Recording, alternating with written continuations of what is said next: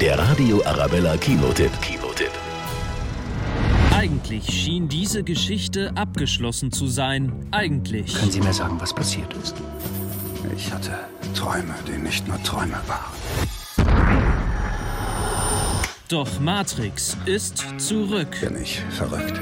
Dieses Wort benutzen wir hier nicht. Neo ist wiedergeboren, agiert in Matrix 4 unter neuem Namen, Thomas Anderson, und trifft auf seine Partnerin Trinity.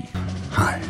Kennen wir uns? Die große Frage, was ist passiert? Könnte eine neue Matrix erschaffen worden sein? Oder sind Neo und Trinity zurückversetzt worden und können sich nicht an die echte Welt erinnern? Willst du die Wahrheit, Neo?